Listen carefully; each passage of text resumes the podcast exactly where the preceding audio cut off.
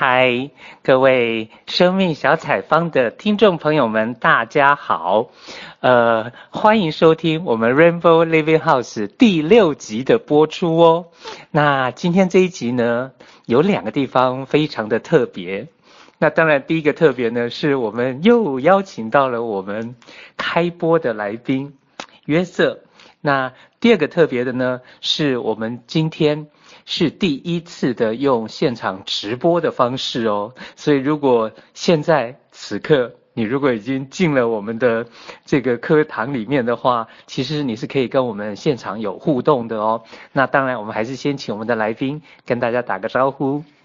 Hello，大家下午好，非常荣幸又被阿宝邀请到他的生命小采方做呃分享和互动。然后很期待下宝，然后跟大家有一些那个讨论分享。是因为之前呢，我也算是第一次的使用荔枝为客嘛，所以会感觉说，还是不要直接用现场的方式好了。我倒不见得是怕说好像自己讲错话或什么，因为我觉得其实就算卡卡的也都是很自然的，只是说因为这个操作上面呢是我需要熟悉的，对，所以今天是我们的第一次直播。那我记得上一次好像我们录完之后啊，你也会这个直接的就赶快就自己要先从头到尾听一遍。那我是自己后来到福州去的时候，也有听到了呃其他的伙伴，就是接受我专访的伙伴，他们他们也是听完之后有他们的一些感觉跟想法。那你要不要一开始也先分享一下你自己听了你自己上这？后来听了一遍之后，自己的一些感觉啊，或者想法，先来分享这个。哦，对的，我觉得很有趣的是，好像在自己小时候啊，如果自己录音，然后自己在听，就好像哦，好像很不能够接受自己那种声音，嗯、然后接受自己那个录音的那种感觉。嗯嗯。但是啊、呃，当我们成人的时候，我想很迫不及待的，当自己录完音然后要去听的时候，就想。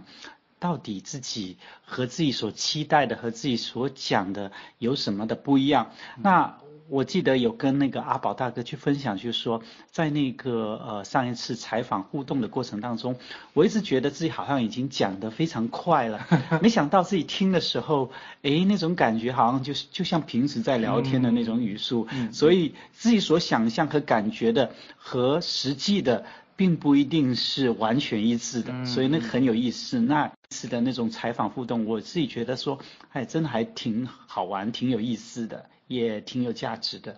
OK，那我这里也爆料一下，就是之前呢，可能前面就是后来我去福州录音的时候啊，其实有一位伙伴他是自己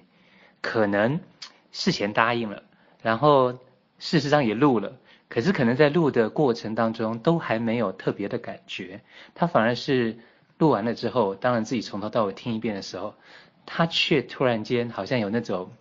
被自己给感动了的那种感觉，他甚至于会觉得说，诶，其实这一段的访谈，这一段的生命故事分享，是很可以让他的哪一位哪一位啊朋友啊也可以听一下，所以他也会赶快的转发给他觉得。嗯，应该很可以一起来来听这个分享的一些朋友，对，那当然他是听，他不是听了自己的的生命故事分享很有感动，他是听了他的重要他人的生命故事分享之后很有感觉，所以我觉得这些都蛮有趣的，对。那今天呢，为什么会在一次的邀请约瑟上我们的节目，是因为我我。第一集的时候我也提过，就是跟约瑟认识就是在团契认识的。但是呢，其实上一次还没有那个时间可以好好的了解一下团契，所以我就想说，我们今天是不是可以好好的来聊一聊团契？那上一次只有讲到说超同库团契，可能它会是要超越。就是不管说是同志啊、酷儿啊这些标签，但是我真的很好奇，快要六年了，当初到底是怎么开始的？让让像昨天去爬山的时候，有一个小伙伴，他就跟我碰到约瑟的时候，一听说他那个是传道人，就让他很讶异。第二个是一听说我们的约瑟是有固定伴侣的，然后他更讶异。所以我就想说，哎，今天来好好的分享一下这快六年的团契啊，到底是怎么开始的，好吗？好的，呃，刚才那个阿法说，听小伙伴有对我有各种压抑，在认识我之 之初哈，嗯、我觉得这很正常，因为可能传统，呃，对这个传道人，嗯、对一位传道人应该有怎样的一个形象啊，嗯、或是传道人应该。怎样的去服侍啊？总有这样这样那样的一些框框，或是一些理想的样子的期待，嗯、我觉得很正常，所以很有必要来聊聊我怎么开始这个团契。嗯、我在过去六年参与在这个团契服侍当中，到底经历了一些什么？我觉得对我自己也是一次很有意义和价值的一些回顾和梳理吧。嗯，那当当初是怎么？当初是怎么开始的呢？就是，你就突然间想到说，哎，应该要有一个同志团是这样子吗？哦，不是这样的，因为在 二零一零年的时候，那是我在香港呃读神学的。第六年，嗯，那那时候我有一些实习的机会，嗯，那我就去到香港的基督徒学会去实习。那我因为我慢慢的在过去读神学的一些过程当中，已经慢慢的明确自己 往这个同志基督徒这样的一个身份、一个群体的一些小研究和学习啊，不断的去深入。那我的负担，内地的同志基督徒群体，那当时我就。在网上搜索，就发现有很多的同志基督徒的 QQ 群。哦。那我尝试去加入去了解。嗯。发现百分之九十九的国内的同志基督徒都是否认自己啊，啊不能够接受自己的性倾向身份，也不能够接受自己的信仰身份。是。都是在定罪自己。嗯。所以我就。加入不同的同志基督 QQ 群，然后就觉得非常的讶异，为什么跟我，呃，在新加坡、在香港，嗯，这样的一些学习、接触和认识的同志基督徒是非常的不一样，嗯，因为可可以说，就是当时所接触的国内的这样的一群同志基督徒，真的是苦大仇深，就是一片的黑暗，一片的，那我就尝试用我过去所积累的一些。知识一些经验来跟他们探讨，但是在那个探讨是真的是没有办法理性，嗯，因为一开始他们就就是定罪，就是反对，嗯、就是否认，嗯嗯、所以就有很多的争论，嗯，听起来就是他好像已经自己给自己定罪，就是我因为同志这个身份，我有罪，我有罪，好像就是这种样子了。对，就是跟那个传统基督教会和传统基督徒反对同志的那样的一个论调，嗯啊，一个态度，嗯，观点是完全一样的。嗯，但是有趣的是，反对。否认、拒绝、定罪的这一群人自己本身就是同志，也就是恐同反同来自于同志本身。嗯嗯嗯。那像刚刚的话，可能你也提到，就是说，可能你会觉得，哎，为什么跟跟国外的倾向都不太一样的？甚至于说，可能我我如果说我我是从台湾来的话，也或许会感觉台湾那就算会定罪的，或是不会定罪的，一半一半好了。但是听你讲起来好像。国内的的情形是几乎都是把自己定罪的，那这个时候你跟他讲他没有罪，他也可能会觉得说，我怎么会没有罪呢？我就是有罪的。那到底要怎么开始可以跟他们有一些沟通？还是你会觉得说，这真的得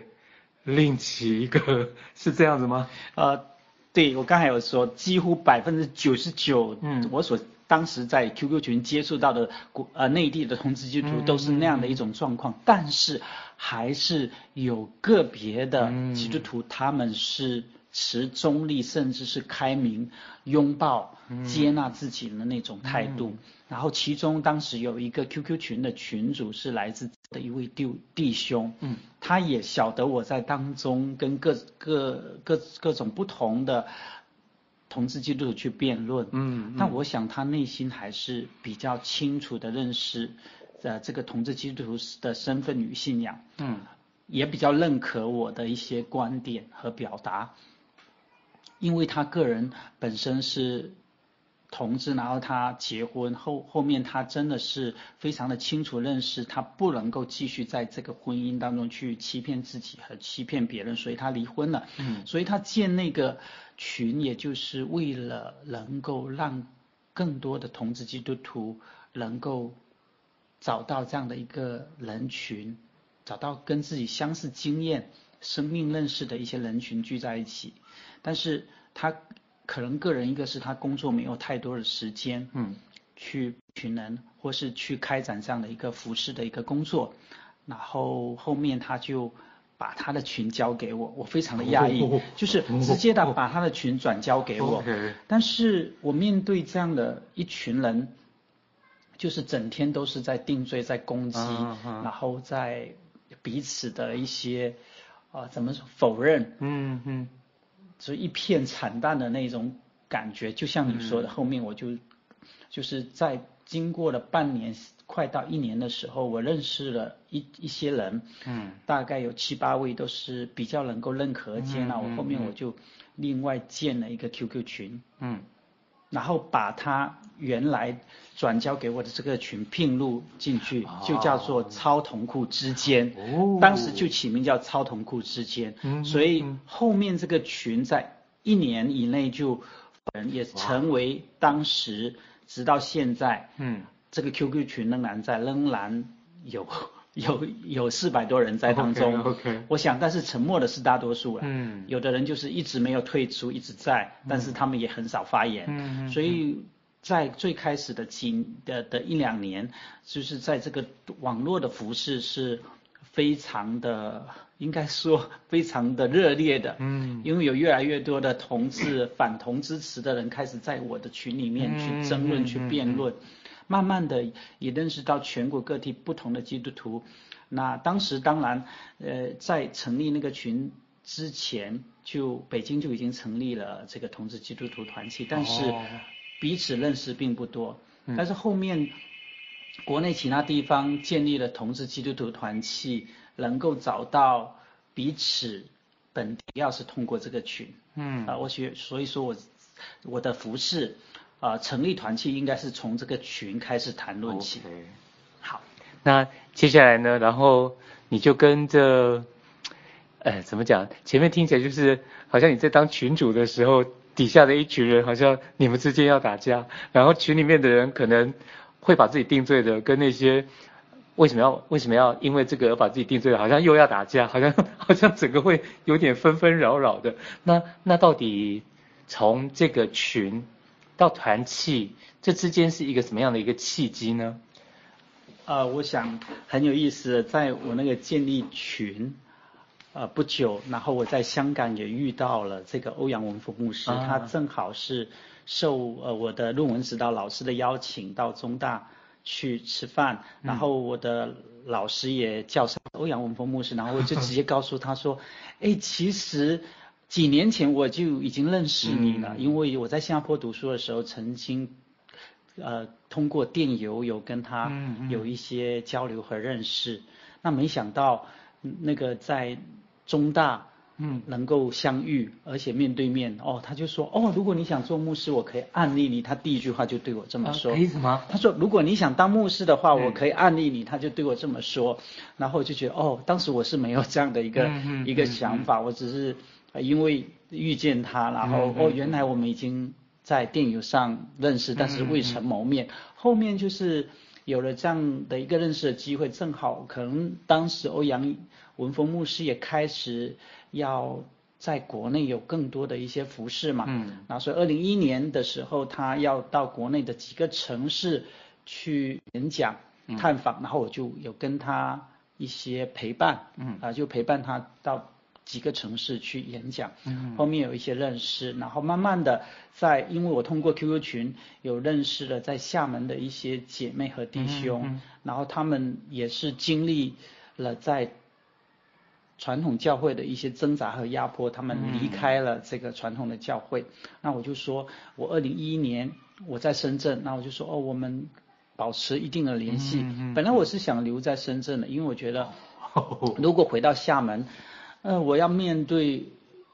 我传统教会的姐妹弟弟兄面对我的家人说，我读了七年的神学，然后然后告诉他们我是同志，然后我要服侍这样的一个群体，我我想，呃，我自己当时的想法是很多人可能接受不了，那我自己可能也那时候的信心，感觉自己能够应对的那种能力，我觉得还不足以让我可以好像。回来直面他们，所以我就选择在深圳。嗯、我想说，在深圳可以开始这个同志基督徒群体的服饰，嗯、然后离香港也比较近，因为我的老师同学在那边，啊、要获得一些资源、嗯、支持也比较容易。对对对，但是我在深圳住了十一个月，后面我的一段感情也在深圳结束了，嗯、然后深圳又太大，然后工作生活节奏也很快。要聚起一群人真的很不容易。嗯，当时我刚刚，呃，就是在毕业的这个前后嘛，所以我觉得各方面不成熟，无论是经济，无论是人脉，无论是其他的一些资源，我觉得都不足以让我在深圳继续下去。嗯，所以后面我就选择十一月底回到厦门。嗯，然后当时因为我在网络服饰，所以就。透过在厦门举办了超同库群的第二次退休会，嗯，那就认识到全国更多的呃同志基督徒。当时包括欧阳文峰牧师，包括来自北京或是其他地方的同志基督徒，在厦门的环岛路的一家酒店啊、呃、举行了超同库群的第二次退休会。那时候有二十。一二十一位成员参加，嗯，也就是在那一次退休会之后的隔天，嗯，然后欧阳文峰牧师在厦门大学举行了一次演讲。原来在校园里面，后面因为这那个名字演讲的题目太过敏感，然后只能够在外面举行。所以之后的隔天，也就是二零一二年的一月四号，嗯，我就跟这个当地的。两位姐妹，嗯，还有两位弟兄，然后一位就是还不是基督徒，嗯，的同志，嗯、我们一共有六个人吧，嗯嗯嗯，然后成立了厦门超同库团契，欧阳文峰就成为我们当中的其中的见证人，然后还有呃一位见证人是我神学院的室友，嗯。还有一位是来自重庆团，是重庆的一位啊弟兄，嗯，嗯，所以这就是厦门超同库怎么成立的一个啊最开始。OK，我听起来就会感觉说，其实这是有着上天的祝福的感觉。那接下来呢，要怎么推展，或者是说到底要怎么让更多人知道说这个团契已经成立啦，甚至于说怎么安排活动呢？二零一二年成立之后，因为我想就是刚刚成立的时候，人就是会特别有火热，特别有热情。然后刚才我提到有一对姐妹，她们是一对伴侣的，因为她们曾经经历传统教会的压迫，然后离开传统教会，然后一直在寻找国内的同志教会，但是没有。后来遇上我，因为呃我又是呃就是受过神学训练，然后。也是一位同志，然后也希望能够去服侍同志群体，所以我们在一起就成立了团契，然后开始了服侍。嗯、那这两位姐妹她们呃原来就参与在同志公益的一些服侍当中，他们有一些这个同志公益组织的一些经验，然后我有神学这一方面的一些知识，所以我们就在一起开始服侍。嗯。那后面就是我们一二年的这个前半年的时候，我觉得应该是就是说我们办的活动一下子就吸引了很多人，无论是基督徒和非基督徒，但是大部分哈，一半以上是非基督徒，但是我们照样的是有祷告会啊，啊有主日的崇拜啊，但是一个月只有一次，其他的都是观影啊、户外活动啊、聚餐啊，一下子就好像。把厦门很多的这些同志，嗯，聚在一起，嗯嗯。那二零一二年六月，我们又一起去香港参加了 Amplify，就是亚洲的同志基督徒的聚会，当时有三百多人，嗯，然后还当时还认识了在网络服饰的其他的姐妹弟兄，嗯，啊，包括有来自新疆的 Michael 姐妹，后面她。在二零一二年九月来到厦门，一直到现在，嗯嗯，啊，就是参与到这个团契的服饰当中。从网络服饰开始，再到团契建立，这是一段非常奇妙，也意想不到它发展。我只是跟着感觉走，嗯，跟着神的带领和所相遇的人，呃，去开展这样的一个服饰，嗯。但是在二零一二年的年底开始。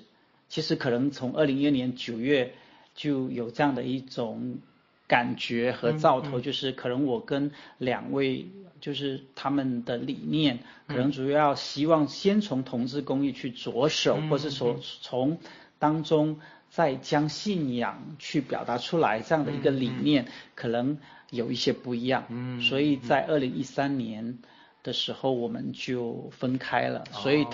所以后来他们离开这个团契，然后其、嗯、但是其他的一些童工就继续留在这个团契，嗯、他们另外一个团契，那我，、们就继续朝着原来这样一个团契发展的路线走。所以是在第一年当中就发生了很 多呃，就是让人意想不到的事情啊、呃，有相遇。嗯，有高潮，有凝聚，嗯、再到有分离。Okay, 但是我想，任何一次的分离，它的影响，嗯，都还蛮深远的。嗯嗯嗯。后面就是到二零一三年，可能整那个二零一三年就是主要的童工，嗯，可能只有啊亚芳，嗯，还有那个 Adam，嗯嗯，还有 Kevin，嗯，还有我，就是四位童工在。带领这样的一个团契，那当然这个团契的活动还是继续的。嗯，那我想说，二零一三年是一段比较沉静的时期，嗯、按着就是同工们的坚持，所以这个团契还是一直发展。那我想团契慢慢的又开始从二零一二年那种高潮到安静一点，到低谷一点，从二零一四年慢慢的，它好像又开始。更走向开放，让更多人知道，有更多的向外的一些服饰和工作。嗯嗯。那刚才就是在这个采访，我们要现场的这个互动之前，你有问我说，哎，团契经历了哪一些阶段？对对对。我想这个二零一四年、二零一三年和二零一四年是一个阶段，二零一二年是一个阶段。但是就是团契，你要说高潮嘛，啊，所谓的高潮，我想二零一五年是另外一个发展，因为经历过二零一二年的那样到二零一三年的那样的一个过程，嗯嗯，到二零一五年就是整个的框架，嗯，和雏雏形已经比较稳定了，嗯嗯，所以二零一五年我们就发现，其实我们这些童工不能只是为了要开展聚会，嗯，呃。进行我们的服务工作，我们的服饰工作，所以我就邀请了我在福州的学姐来培训团契里面的童工，嗯，就是让他们明白怎么成为一个基督徒团契里面的一一位童工，怎么样服侍，嗯哼，所以我想说，团契进入一个比较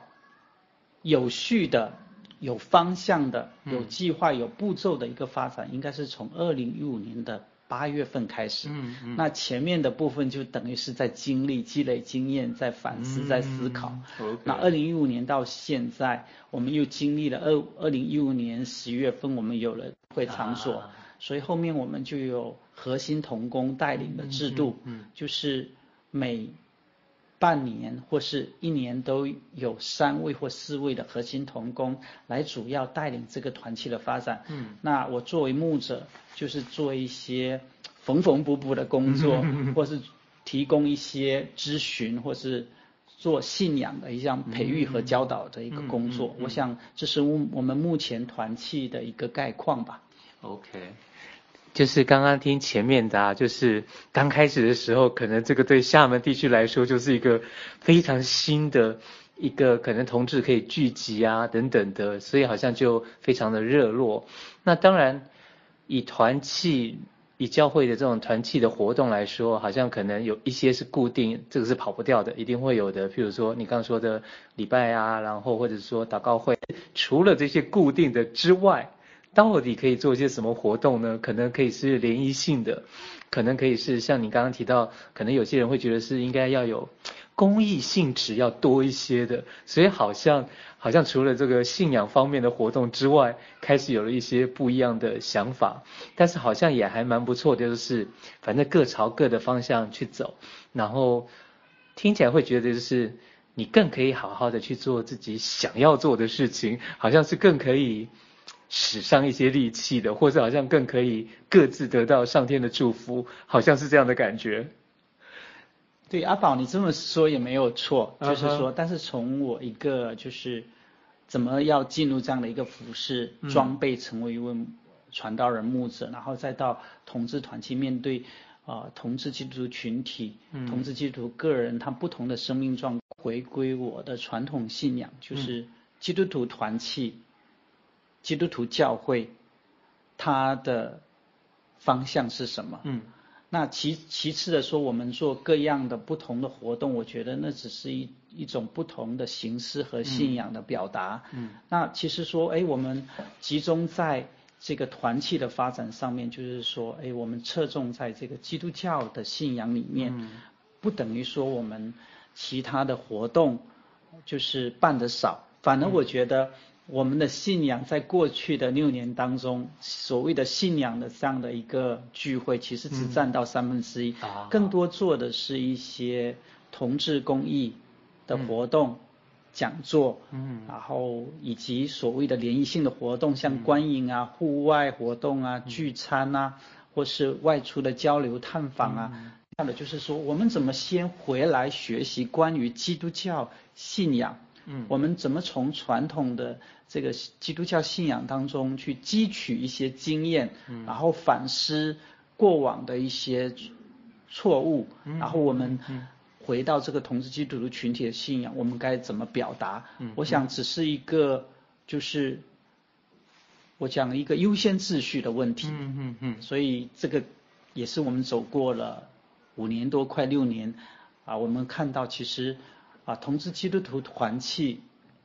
它不是一个同志公益组织，嗯，但是它能够有同志公益组织的那样服务的一种，嗯，呃，精神，嗯嗯，但是就是说，我们是从我们基督教信仰开始，而不是，呃，同志基督徒成为同呃基督徒信仰的基础，嗯，就是我们从来没有去轻看我们身为同志的身份，但是。回到我们信仰，基督徒才是我们共同的信仰身份。嗯嗯，，OK。那像我自己可能第三次来厦门啊，然后之前参加过的活动，包括有史上最长的分享会，然后包括昨天的那个，我觉得那个要怎么样子形容，就是累死人的爬山活动，好像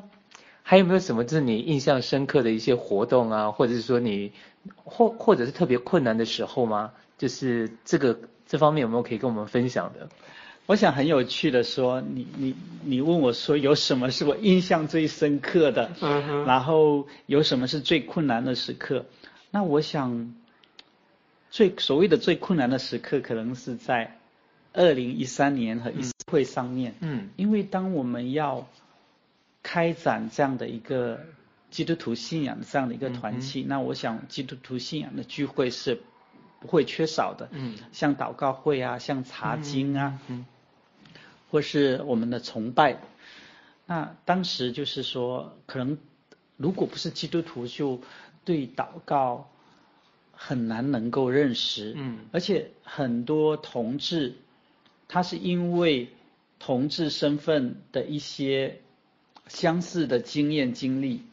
才来到团契，嗯，并不是因为我要基督信仰，所以我我才来到团契，嗯嗯，所以当我们只有不多的基督徒想去开展我们的信仰工作，就会遇到很大的困难，就是说，你首先要让人家认识你的基督徒信仰，嗯，其次他能够明白，然后为什么祷告很重要，他才愿意来参加。所以我们在二零一三年、一四年。都有好几次祷告会，只有两个人，oh. 就是我和另外一位同工。但纵使那样，我们还是继续这样的一个服饰。嗯、我们并不是说为了好像维持那个聚会的形式，我们才开展，因为我们觉得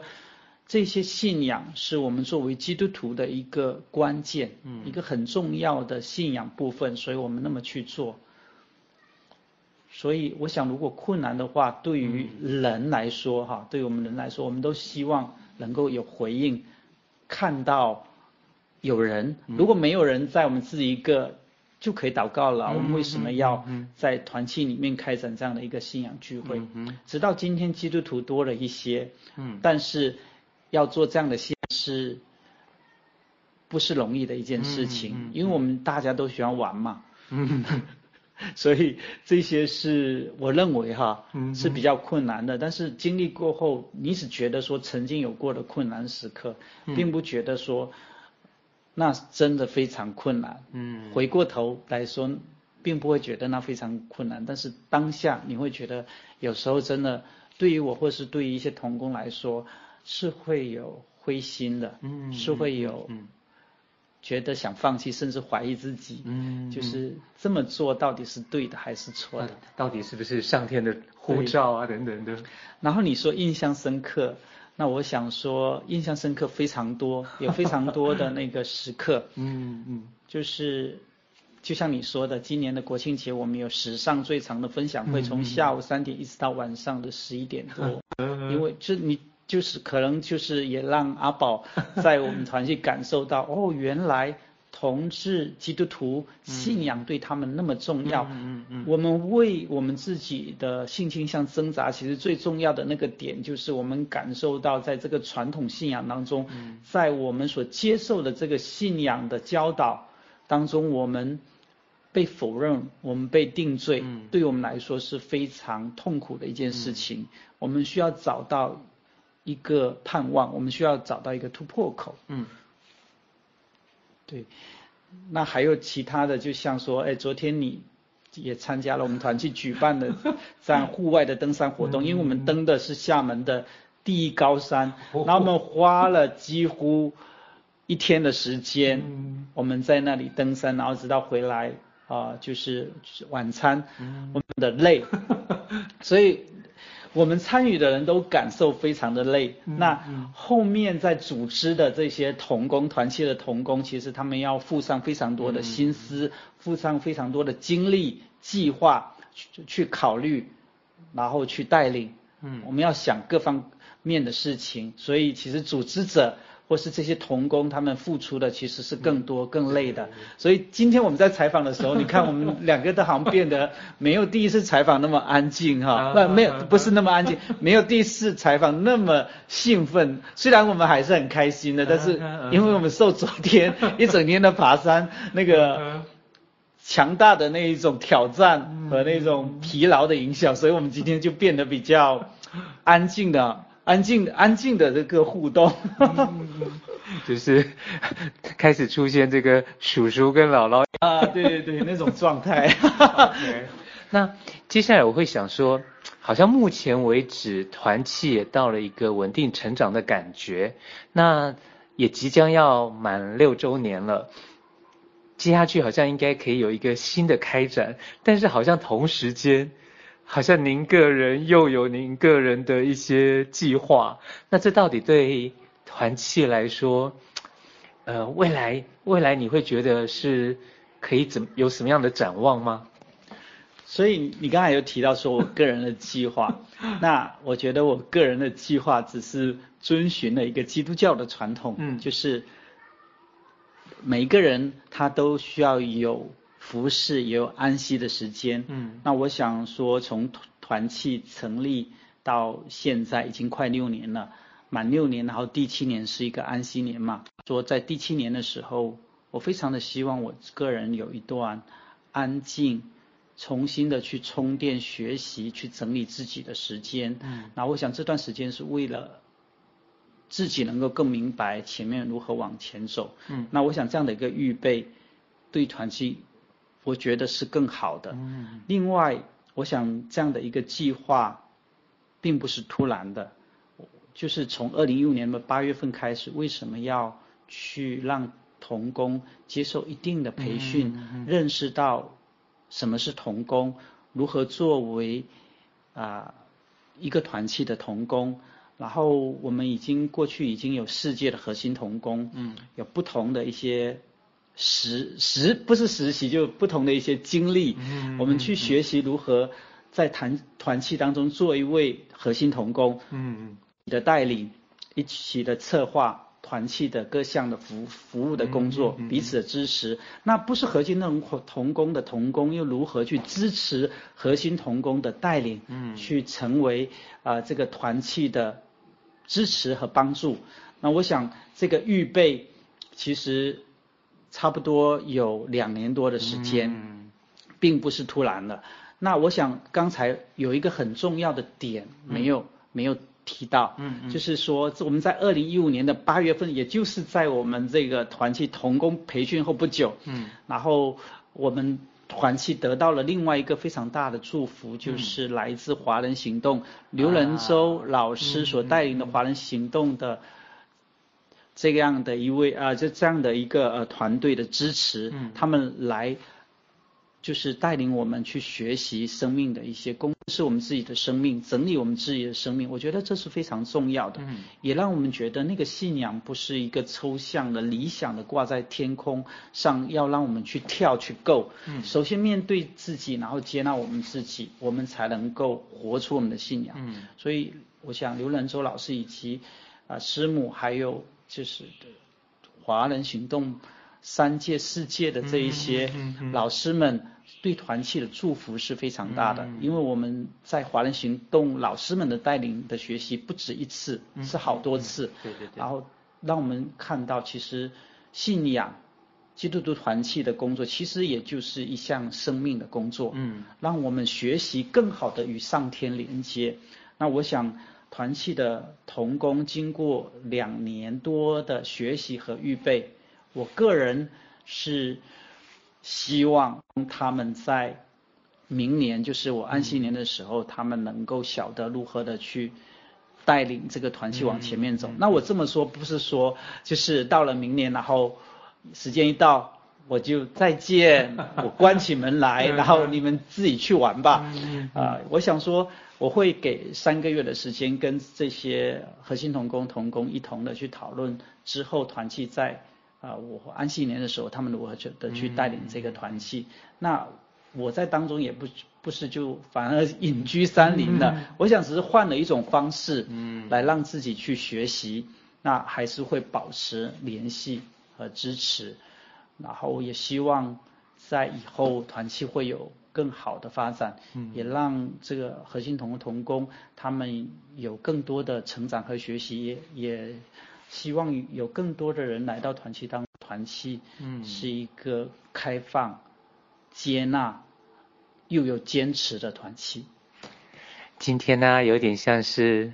这个一个叔叔跟一个姥姥在白首宫女花当年的感觉，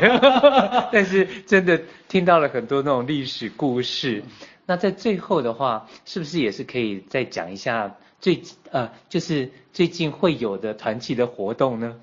呃，就像上一期我们广告的是昨天 我们刚刚进行的登山活动，嗯、然后在这一周呢，我们知道这周日是那个平安夜，对、嗯，但是我们这周六要举行我们团契每年的圣诞聚会，嗯，那平安夜周日我们的活动就放到周六，所以、嗯、呃也欢迎大家，如果你在厦门。如果你想来认识团契，你想来参加团契的聚会，那我我诚诚跟我们联系，然后报名参加我们的圣诞聚会。嗯，那是礼拜六的，礼拜六下午的三点。嗯哼，那因为我们这一届的核心同工他们在做更周密的计划，所以发布圣诞活动的消息。迟迟到今天还没发布，OK 好。但我们当中已经催了很多次，我不知道是不是在吊大家胃口，就是 OK OK。那最后最后呢，有没有一段话是你觉得可以送给我们的听众朋友们当做祝福，或者是你还有一小段怎么样的事想要跟我们分享的呢？我想，当你问这一句话的时候，uh huh. 最先跳进我脑海里的是刘仁洲老师的一句话。Uh. 信仰不是为了生命，嗯，生呃，对不起，我我我再重复一下那句话，可能我一下子把那个语序，生命不是为了信仰，信仰乃是为了生命。嗯，OK。另另外一个一句话就是来自圣经里面的，嗯，爱里没有惧怕。我想每个人都应该勇敢的活出自己，勇敢的去认识他的信仰，嗯，追求他的信仰。当我们聚在一起的时候，我们就能够。学习更多，认识信仰更多，认识这个世界更大，然后我们能够成为彼此的祝福，然后才谈我们去祝福别人，去服务别人。嗯，好哦。哎，明天呢，我们 Rainbow Living House 还会拉到南京去，甚至还会到合肥、到昆明，可能要等到十二月二十八号之后才会回到厦门，那也说不定。之后我们就再一次邀请到约瑟来上我们的节目，那其实已经比之前的每一集的时间都还要长了。那我们就在这里跟大家说拜拜喽，谢谢大家的聆听，然后也期待大家的回应。希望今天和阿宝大哥在一天爬山的疲劳之后，我们的分享不至于太乱。OK，好，拜拜，拜拜。